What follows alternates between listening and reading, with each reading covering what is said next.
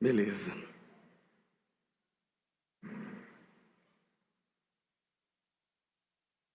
Estamos estudando o Sermão do Monte e precisamos sempre sermos lembrados do propósito desse sermão, do porquê o nosso Rei, o nosso Salvador Jesus Cristo proferiu esse sermão, que talvez seja o sermão mais conhecido de Jesus.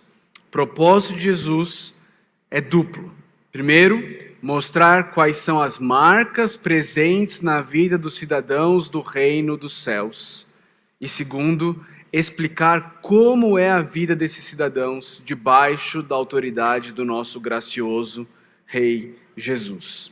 A gente tem falado aqui, Jesus está com um espelho diante de nós, nos mostrando ah, nesse espelho como são aqueles que foram regenerados, como são aqueles que foram transformados, como é a vida daqueles que nasceram de novo pelo Santo Espírito de Deus. E então a gente é confrontado com essas realidades. E nós precisamos nos avaliar. Nós precisamos olhar para dentro de nós e entendermos se somos um desses cidadãos ou não. E no começo desse sermão, Jesus começa trazendo oito características que Jesus nos ensina que, se estiverem crescendo nas nossas vidas, a nossa alegria, a nossa felicidade também estará crescendo. São as bem-aventuranças. Eu quero pedir para Clarinha passar para a gente. Eu vou ler Mateus 5, do, ver, do verso 3 até o verso 12, e depois nós vamos estudar ah, as bem-aventuranças que faltam para a gente terminar esse, esse tópico dentro do Sermão do Monte. Mateus 5, de 3 a 12. Bem-aventurados os pobres em espírito pois deles é o reino dos céus. Bem-aventurados os que choram, pois serão consolados. Bem-aventurados os humildes, pois eles receberão a terra por herança. Bem-aventurados os que têm fome e sede de justiça, pois serão satisfeitos. Bem-aventurados os misericordiosos, pois obterão misericórdia. Bem-aventurados os puros de coração, pois verão a Deus. Bem-aventurados os pacificadores, pois serão chamados filhos de Deus. Bem-aventurados os perseguidos por causa da justiça, pois deles é o reino dos céus. Bem-aventurados serão vocês quando por minha causa os insultarem, os perseguirem e levantarem todo tipo de calúnia contra vocês. Alegrem-se e regozijem-se, porque grande é a sua recompensa nos céus pois da mesma forma perseguiram os profetas que viveram antes de vocês. Vamos orar? Pai de amor, estamos diante da tua palavra, a tua bendita palavra, a tua revelação a nós, a palavra que nos revela quem o Senhor é, revela como o Senhor age, revela o que o Senhor espera de nós, revela quem nós somos em Cristo Jesus. Bendita é a tua palavra Bendito é o Senhor por ter se revelado a nós através dela, Pai. Muito obrigado. Senhor, nós queremos confessar diante do Senhor que se o Senhor não agir, o que vai acontecer aqui é incapaz de mudar eternidades. Se o Senhor não agir, o que vai acontecer aqui nos próximos minutos será apenas e tão somente terreno, apenas e tão somente humano, não terá valor eterno, não terá transformação verdadeira. E aí nós confessamos isso diante do Senhor, a nossa incapacidade de produzir qualquer coisa eternamente útil aqui nessa noite. Mas nós também queremos confessar diante do Senhor a nossa crença, a nossa profunda crença de que se o teu Santo Espírito agir nessa noite, apesar da fraqueza do pregador, pessoas vão ser transformadas, vidas serão transformadas, olhos serão abertos e nós seremos mais parecidos como o Senhor Jesus Cristo é. E é isso que nós queremos, Pai. Por isso, Deus, nós suplicamos a Ti que o Teu Santo Espírito haja em nosso meio, que Ele tome a palavra dele e Ele a use como um espelho diante de nós para transformar o nosso viver. Nós oramos assim, no nome do nosso Senhor e Salvador Jesus Cristo. Amém. Estamos chegando ao final das bem-aventuranças e hoje vamos olhar as últimas três bem-aventuranças. As duas últimas elas são bem conectadas, por isso elas vão estar num bloco em separado, mas vamos olhar para as últimas três bem-aventuranças. A primeira delas fala sobre os pacificadores. Bem-aventurados os pacificadores, pois serão chamados filhos de Deus.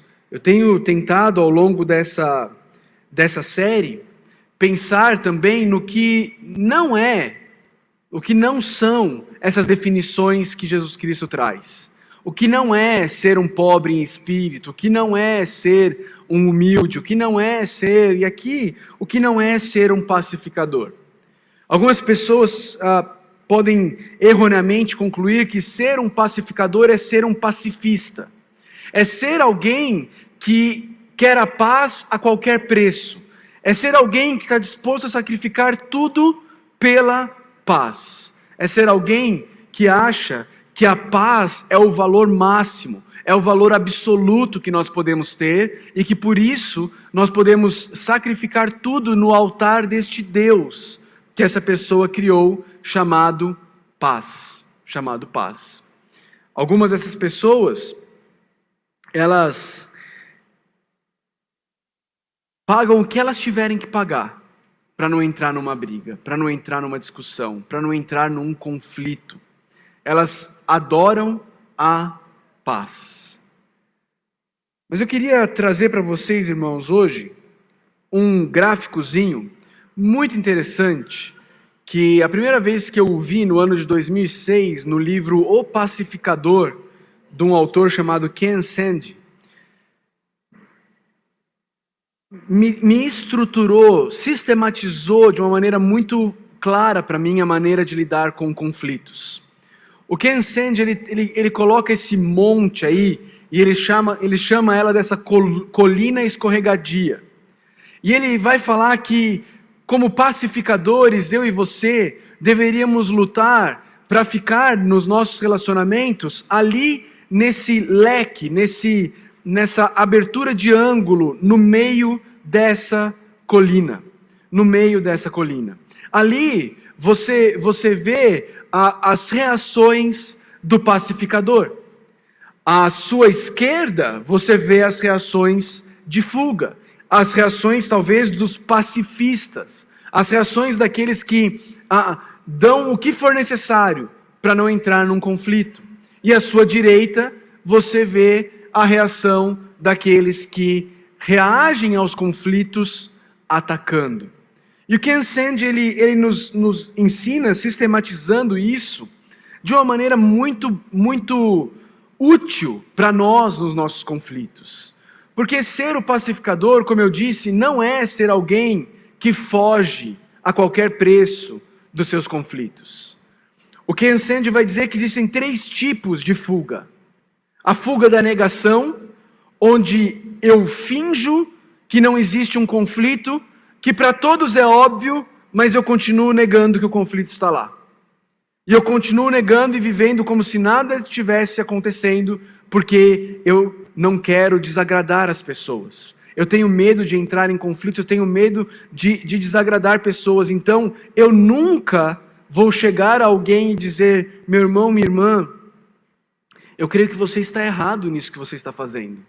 Por quê? Porque o meu Deus maior é a paz.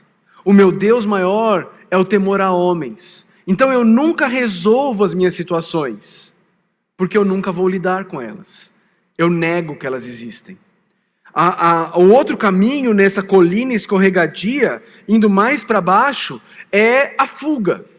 É eu abrir mão de relacionamentos, eu deixar de me relacionar com pessoas, fugindo delas, para não resolver o que precisa ser resolvido.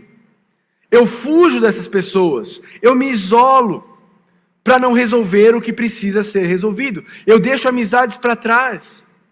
Eu abro mão de relacionamentos porque eu preciso fugir. E se fugir envolver ter que pedir demissão de um trabalho, eu peço demissão de um trabalho. Se fugir envolver ter que mudar de igreja, eu mudo de igreja. Porque o que eu quero é não ter conflitos. Não ter conflitos. E o último e mais extremo desses casos seria o suicídio. Eu tenho um monte de coisas dentro de mim, eu tenho um monte de conflitos com um monte de pessoas que precisariam ser resolvidos, mas eu não resolvo.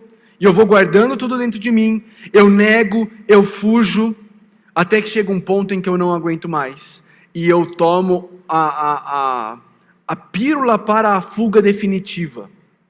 Eu entro na viagem que não mais vai ter volta, chamada suicídio. Mas tem um outro lado dessa moeda.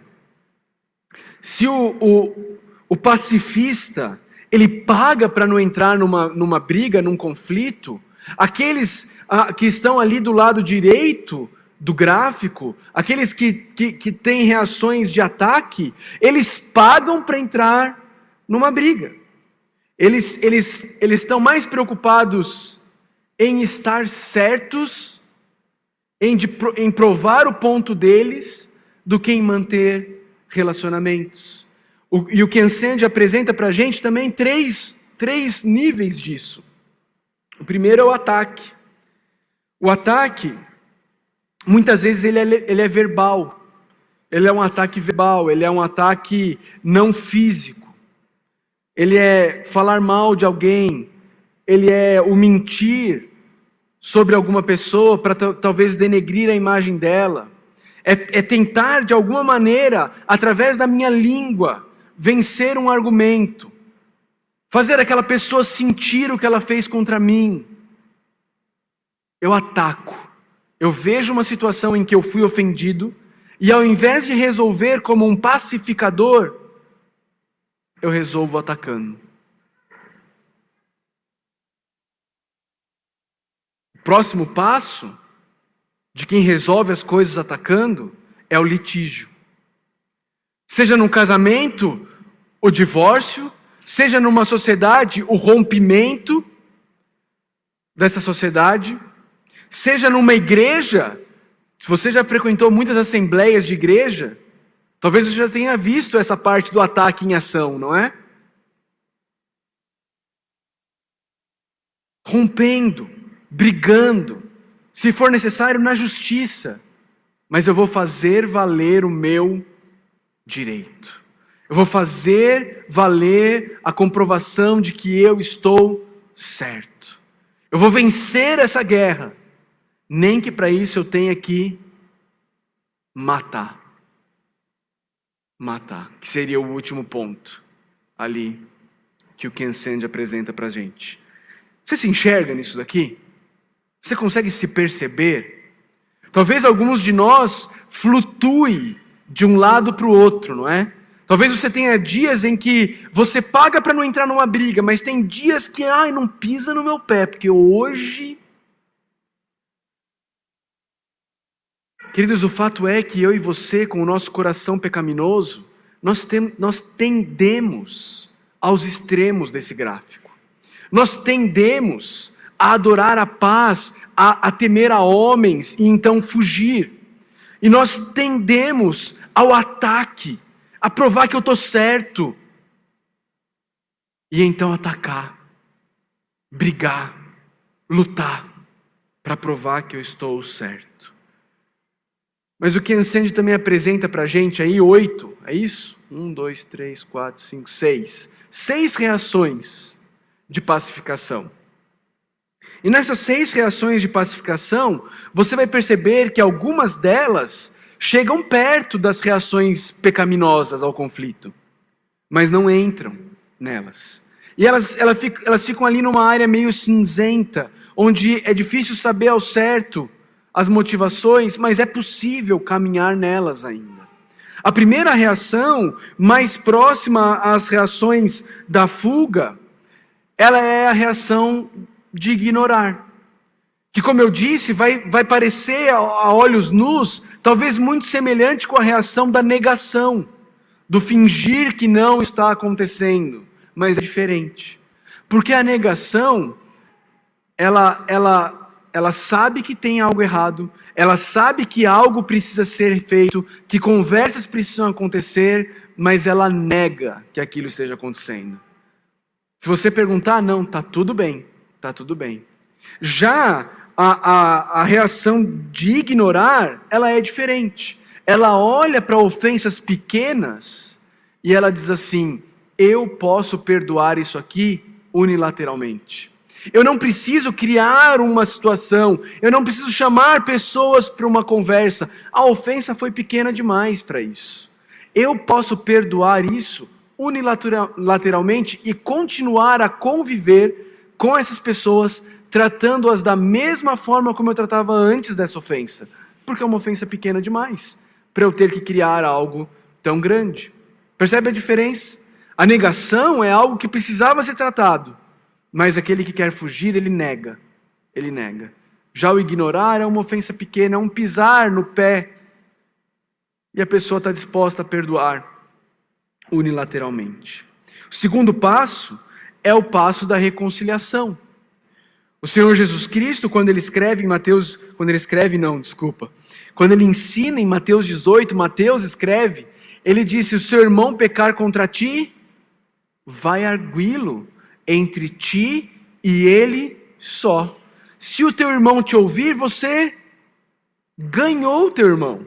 Jesus Cristo está nos dando o passo para a reconciliação. Se um irmão peca, o que, que o outro irmão faz? O outro irmão vai lá e conversa com esse irmão. Ele busca reconciliação. É isso que os pacificadores fazem. Sabe qual é o problema? O problema é quando você toma esse passo de pacificador, buscando reconciliação, mas a parte, a outra parte, entra na negação. Não, não, não aconteceu nada. Não, não tem nada não. E você fala: "Não, mas minha irmã, não, não, não tem nada. Não, mas meu irmão, não, não tem nada." Você tenta reconciliar, mas você não consegue. Mas qual é o teu papel como pacificador? Dizer: "Ah, eles vão negar mesmo. Então eu não vou conversar com eles." É isso? Não. O nosso papel como pacificadores é existe um conflito. Reconciliação precisa ser feita. Vamos conversar. Vamos sentar e vamos conversar. Que é isso que homens e mulheres adultos cristãos fazem. Mas talvez você chegue para uma conversa e fale: olha, meu irmão, assim, assim, assim, você agiu assim, assim, assim, eu, eu creio que você está errado na maneira como você agiu. E talvez o teu irmão fale assim: meu irmão, eu de fato agi assim, assim, assim, mas eu não entendo que eu, que eu esteja errado necessariamente em relação a isso. E aí você vai precisar das duas próximas ah, ah, camadas aí, passos de reconciliação: a mediação, a, a negociação e a mediação. A negociação é quando existem danos materiais, danos que precisam ser ressarcidos, e vocês vão ter que negociar. E talvez para negociar isso vocês vão precisar de um mediador. Porque talvez você pense que o justo é isso, e o outro pense que o justo é aquilo, e vocês precisam se assentar à mesa e ter um mediador, ajudando vocês a perceber. É sobre isso que o apóstolo Paulo fala quando ele escreve aos Coríntios, e ele fala: vocês estão pondo vergonha no nome de Cristo, processando e levando para o juiz secular as causas de vocês. Paulo está escrevendo isso dizendo: olha, as questões que vocês tiverem uns contra os outros têm que ser tratadas na igreja. É na igreja que vocês vão ter essa mediação. É na igreja que vocês vão resolver os conflitos. Talvez chegue no ponto em que seja necessário, opa, desculpa, em que seja necessário arbitragem, em que seja necessário de fato que autoridades eclesiásticas entrem e digam assim: não, meu irmão, você está errado. Você está errado na maneira como você está agindo. Minha irmã, está aqui ó, na palavra de Deus, a maneira como você está agindo com seu esposo, você está errada. Você precisa se arrepender. Você precisa pedir perdão. Isso, isso é arbitragem. E talvez precise chegar no ponto que ninguém quer nunca chegar, mas talvez precise chegar no ponto da responsabilização. de dizer, meu irmão, sim, você é responsável pela maneira como você agiu. Você agiu errado. Você não está se arrependendo. E por isso a igreja vai te responsabilizar pela forma como você está agindo. Isso precisa acontecer. Alguns, alguns, algum tempo atrás, um irmão aqui da igreja me procurou, falou assim, pastor, eu vendi uma moto para uma pessoa que não é da nossa igreja, mas é de uma igreja evangélica da cidade. E eu vendi essa moto para essa pessoa, e a pessoa não transferiu, a pessoa não pagou os, os, os impostos devidos, a pessoa tomou multas. O que, eu faço? Está vendo uma situação de conflito? Existe um conflito aqui ou não? O que, que eu faço? A moto está no meu nome. Se ele, se ele tomar mais multas com essa moto, meu nome vai continuar a receber essas multas. Se ele não pagar o imposto, o meu nome vai continuar sujando. O que eu faço? Percebe como ele tem algumas opções aqui? Ele pode fugir. E fala: não, não, mas aí se eu for falar com essa pessoa, vai ficar um negócio chato, vai ficar complicado, talvez não fique muito legal. Deixa, né, pastor? Acho que, acho que é melhor deixar. Percebe? Ele está com medo do que a outra pessoa vai pensar. Ou ele pode ir para o ataque. Vai na delegacia, dá parte dizendo que roubaram tua moto. A polícia, a hora que achar a moto, vai catar a moto, vai trazer e pronto.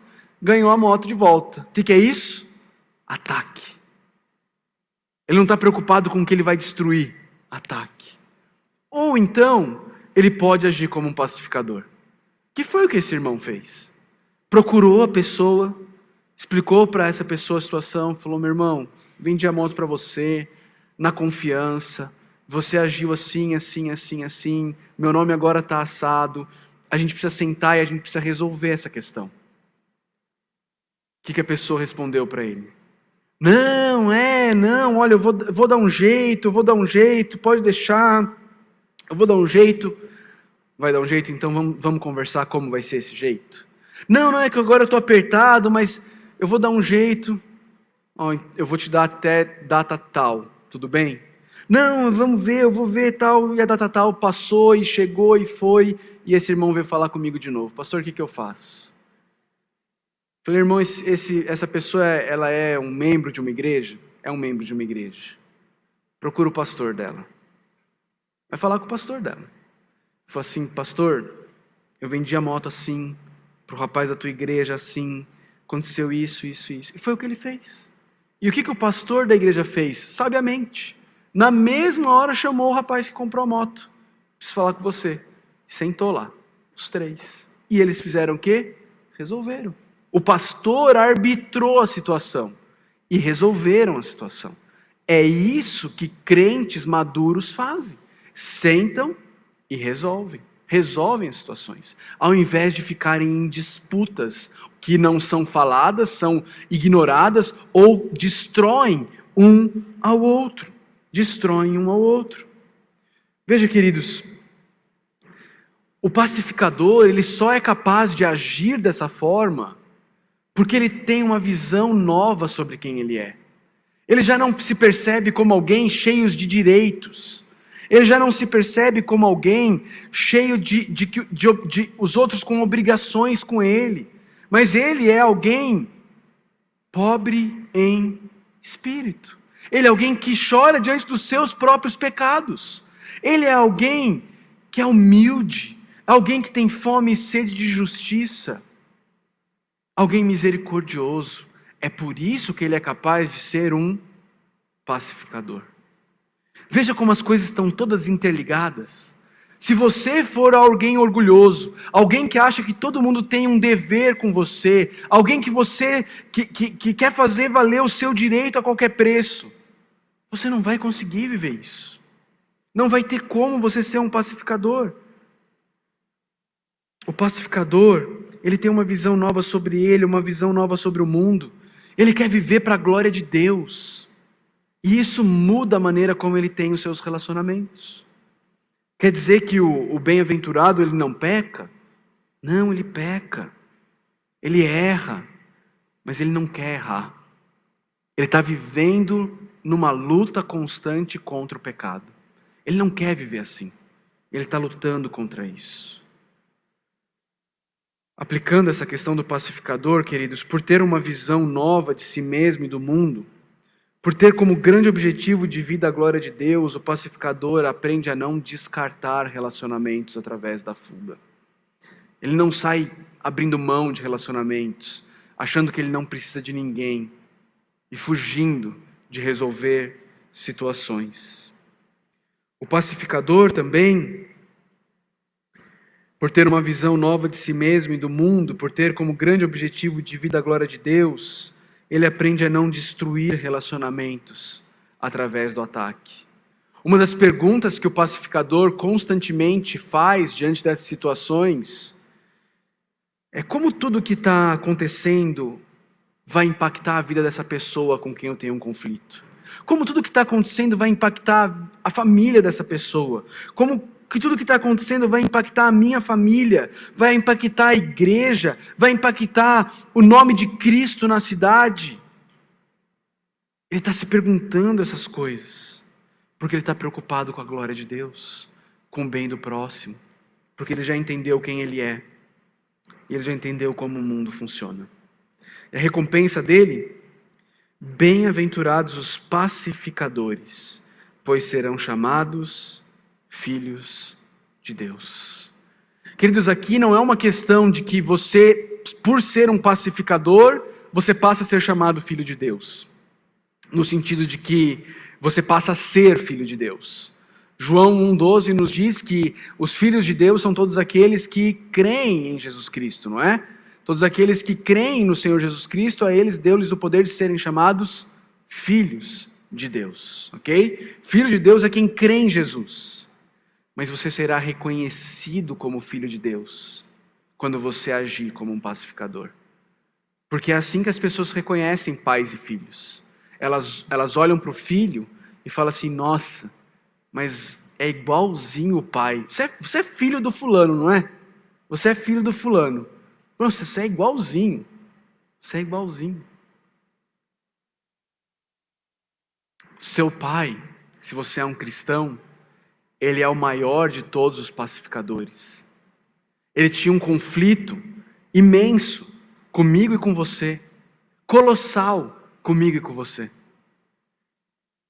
Ele não ignorou, ele não negou o conflito, ele não fingiu que o conflito não existia, ele não saiu de perto. Ele não criou um outro mundo para ver e agora deixa esse pessoalzinho ali. Não. Ele também não partiu para o ataque e destruiu o mundo. Não. Ele enviou o filho dele para fazer o que precisava ser feito, para que pecadores como eu e você pudéssemos ter paz com Deus. Ele é assim. O nosso Pai é assim. E aqueles que são filhos dele, não automaticamente, mas naturalmente irão agir assim, como pacificadores.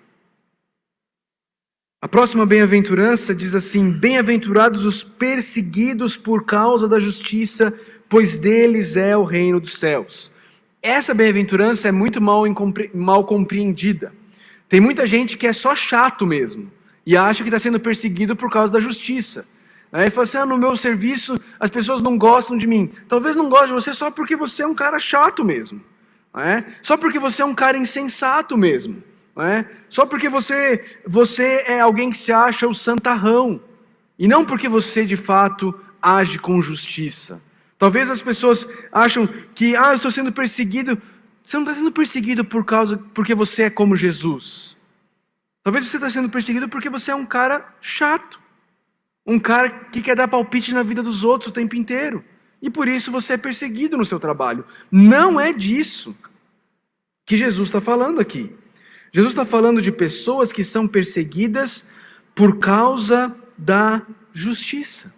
Lá em João 20, Jesus diz assim: Se o mundo os odeia, tenham em mente que antes me odiou. Se vocês pertencessem ao mundo, ele os amaria, como se fossem dele. Todavia vocês não são do mundo, mas eu os escolhi, tirando-os do mundo, por isso o mundo os odeia. Quando você age como Jesus age, quando você age com santidade, quando você age com justiça, quando você vira para o seu colega de trabalho e fala assim, cara, presta atenção aqui uma coisa que eu vou te falar. Eu não posso fazer isso. Eu não posso. Porque se eu fizer isso, eu vou estar indo contra o meu, o meu, o meu Senhor. O meu, eu não posso. Está errado. Não, mas para de ser besta, todo mundo faz. Isso aqui não tem dono. Você fala assim: tem sim. O dono é o Senhor Jesus Cristo. E eu sirvo a Ele, eu não posso fazer isso. Sabe o que acontece quando você age assim? Você é perseguido e o mundo te odeia. O mundo te odeia. Paulo escreve a Timóteo e ele fala assim: de fato, todos os que querem viver piedosamente em Cristo Jesus serão perseguidos. Serão perseguidos. É fato. É fato. Coloca, coloca isso na sua vida em termos do seu trabalho, na maneira como você lida com o seu trabalho. Inevitavelmente, você será perseguido. Pensa na natureza do seu trabalho, no escopo do seu trabalho. Onde as pessoas veem como necessário que você minta, mas você decide não mentir. As pessoas veem como necessário que você seja meio preguiçoso, porque senão, se você não for muito preguiçoso, o chefe vai perceber que os outros estão sendo preguiçosos. E aí vai ficar um negócio meio. Tenta agir assim. Você vai ver o mundo te odiando, o mundo te perseguindo. Qual é a recompensa desses? Jesus fecha o sanduíche aqui, não é? Ele fecha o sanduíche que começou lá em Mateus 5,3. Lembra lá em Mateus 5,3, na primeira bem-aventurança, ele diz: Bem-aventurados os pobres em espírito, pois deles é o reino dos céus. Aqui ele fecha o sanduíche e ele diz: Bem-aventurados os perseguidos por causa da justiça, pois deles é o reino dos céus. Um reino que é já, porque ele foi inaugurado pela presença de Jesus, mas é ainda não. Nós ainda aguardamos quando Jesus Cristo virá de forma plena implantar o reino de Deus. Mas a promessa que o Senhor Jesus Cristo faz é para você que está sendo perseguido pelo nome dele, não por ser chato, não por ser inconveniente, não por ser entrão na vida das pessoas, mas por causa da justiça. A promessa é: o reino dos céus é teu. O reino dos céus é teu. E ele termina as bem-aventuranças com uma outra que vai de mãos dadas junto com essa. Bem-aventurados serão vocês quando por minha causa os insultarem, os perseguirem, levantarem todo tipo de calúnia contra vocês. Alegrem-se e regozijem-se, porque grande é a sua recompensa nos céus, pois da mesma forma perseguiram os profetas que viveram antes de vocês. Eu, eu leio isso aqui, eu lembro de Daniel. Lembra de Daniel? Trabalhando certinho ali, fazendo o que precisava ser feito, honrando a Deus. Mas o que acontece? Os outros homens da corte começam a olhar e falar assim: hum, esse Daniel aí, ó, trabalha certo demais ele nunca dá uma, um, uma fugidinha do trabalho. Ele, ele nunca dá uma mentirinha, ele nunca desvia um pouquinho. A gente precisa dar um jeito de perseguir esse cara. E aí eles criam a, a, rei, a, a regra, né? Que só podia orar para o rei. E aí pegam ele orando e jogam na cova dos leões. É assim que tem sido o nosso viver, queridos. Sabe, sabe por que, que a justiça, o viver na prática da justiça, incomoda as pessoas? Porque não tem como ser justo sem nascer de novo. E quando elas olham para pessoas andando em justiça, elas ficam inconformadas, porque não tem como ser justo sem nascer de novo. E então elas querem dar um jeito de tirar aquela justiça que está gritando diante delas, para mostrar para elas quão ímpias elas são. Elas querem dar um jeito de abafar aquilo. Elas querem dar um jeito de tirar aquilo de perto delas. Porque a justiça clama, mas ela só é presente na vida de quem nasceu de novo. Aliás, as bem-aventuranças são exatamente isso. As marcas daqueles que nasceram de novo. Está com a sua Bíblia aí? Vê aí na tua Bíblia. Veja aí na tua Bíblia. Veja em oração aí na tua Bíblia. Pobres em espírito. Os que choram, os quebrantados, os humildes, os que têm fome e sede de justiça, os misericordiosos, os puros de coração, os pacificadores, os perseguidos por causa da justiça, os que são insultados, perseguidos e caluniados por causa de Jesus. Essas são marcas do seu viver. Não, não tô, eu não estou falando aqui de perfeição, queridos. Nenhum de nós é perfeito. Nenhum de nós pode olhar para isso daqui, bater no peito e falar assim: esse cara aqui sou eu. Porque se você fizer isso, você já quebrou a do humilde. Você já não é pobre em espírito. Você já não é misericordioso, você já não é nada. Mas, queridos, você consegue ver essas marcas crescendo na sua vida?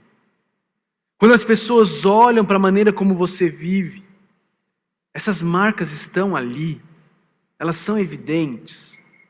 Eu quero, eu quero suplicar com você que você faça essa avaliação da sua vida.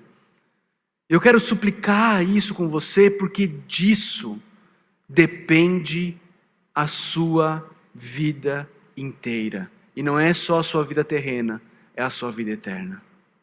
Porque se você olhar e, e, e fizer o, o esforço de pensar o contrário, Jesus Cristo fala: Pois deles é o reino dos céus, pois serão chamados filhos de Deus, pois verão a Deus, pois obterão misericórdia, pois serão satisfeitos, pois eles receberão a terra por herança, pois deles é o reino dos céus. Eu quero suplicar com você, porque se você não é um bem-aventurado, então, meu irmão, meu amigo, minha amiga, teu não é o reino dos céus, você não será consolado, você não vai receber a terra por herança, você nunca ficará satisfeito, você não vai receber misericórdia de Deus, você não vai ver Deus, você não vai ser chamado filho de Deus, você não vai receber o reino dos céus. Você percebe a seriedade disso? É a tua vida eterna que está em jogo aqui. Essas são as tuas marcas. Ainda que, ainda que pouquinho, mas elas estão crescendo na sua vida. Quando o seu cônjuge avalia você, ele vê isso aqui na sua vida. Quando seus pais te avaliam, eles veem isso aqui na sua vida. Quando você, da forma mais honesta e sincera, deita a tua cabeça no travesseiro, você vê isso aqui no seu viver. Essas são marcas do seu viver. Elas têm crescido na sua vida. Se não, eu quero te chamar hoje, se prostrar diante do Senhor Jesus Cristo. Eu quero te chamar a que você não deixe passar mais nenhum instante. Mas se hoje você está percebendo, eu não tenho essas marcas, essas marcas não são as marcas do meu viver, meu amigo, minha amiga, não me importa onde você foi batizado, não me importa de que igreja você é membro, se você não tem essas marcas no seu viver, você precisa se ajoelhar diante de Deus com o coração quebrantado, olhar para a cruz do Senhor Jesus Cristo e pedir, clamar ao Senhor por perdão e graça. Clamar ao Senhor que Ele te faça nascer de novo, porque só quem nasce de novo pode ter isso daqui. Você não consegue. Se você não nascer de novo, você não consegue. Você não vai ser capaz de fingir pobreza em espírito. Você não vai ser capaz de fingir misericórdia. Você não vai ser capaz de fingir que é um pacificador. Talvez por um tempo. mas não por uma vida. Veja, queridos, as bem-aventuranças não são atos externos, elas são questões do coração. Do coração. E para ter um novo coração, só nascendo de novo pelo Espírito Santo de Deus. Se você não vê essas marcas, não se engane. Jesus Cristo está colocando elas para você aqui de maneira clara, para que você pare de se enganar pela religiosidade e se converta, seja convertido pelo poder do Espírito Santo. Se você percebeu isso, se essa é uma realidade na sua vida, não se engane mais, a sua vida eterna depende disso. Se prostre diante de Jesus hoje. Fala para Ele, fala, Deus, eu tenho vivido uma vida de religião. Eu tenho vivido uma vida de ser membro de igreja. Mas eu não fui transformado pelo Espírito Santo de Deus. Eu não nasci de novo. E hoje eu consigo perceber isso. Deus, me dá uma vida nova. Deus, me perdoa pelos meus pecados. Me faz nascer de novo pelo poder do Espírito para viver para o Senhor, não mais para mim. Faça isso. Ore isso agora diante de Deus. Ore isso agora. Se você se viu aqui dizendo, eu não sou essa pessoa, ore isso agora diante de Deus. Pare de arranjar desculpas. Pare de colocar a culpa na tua personalidade.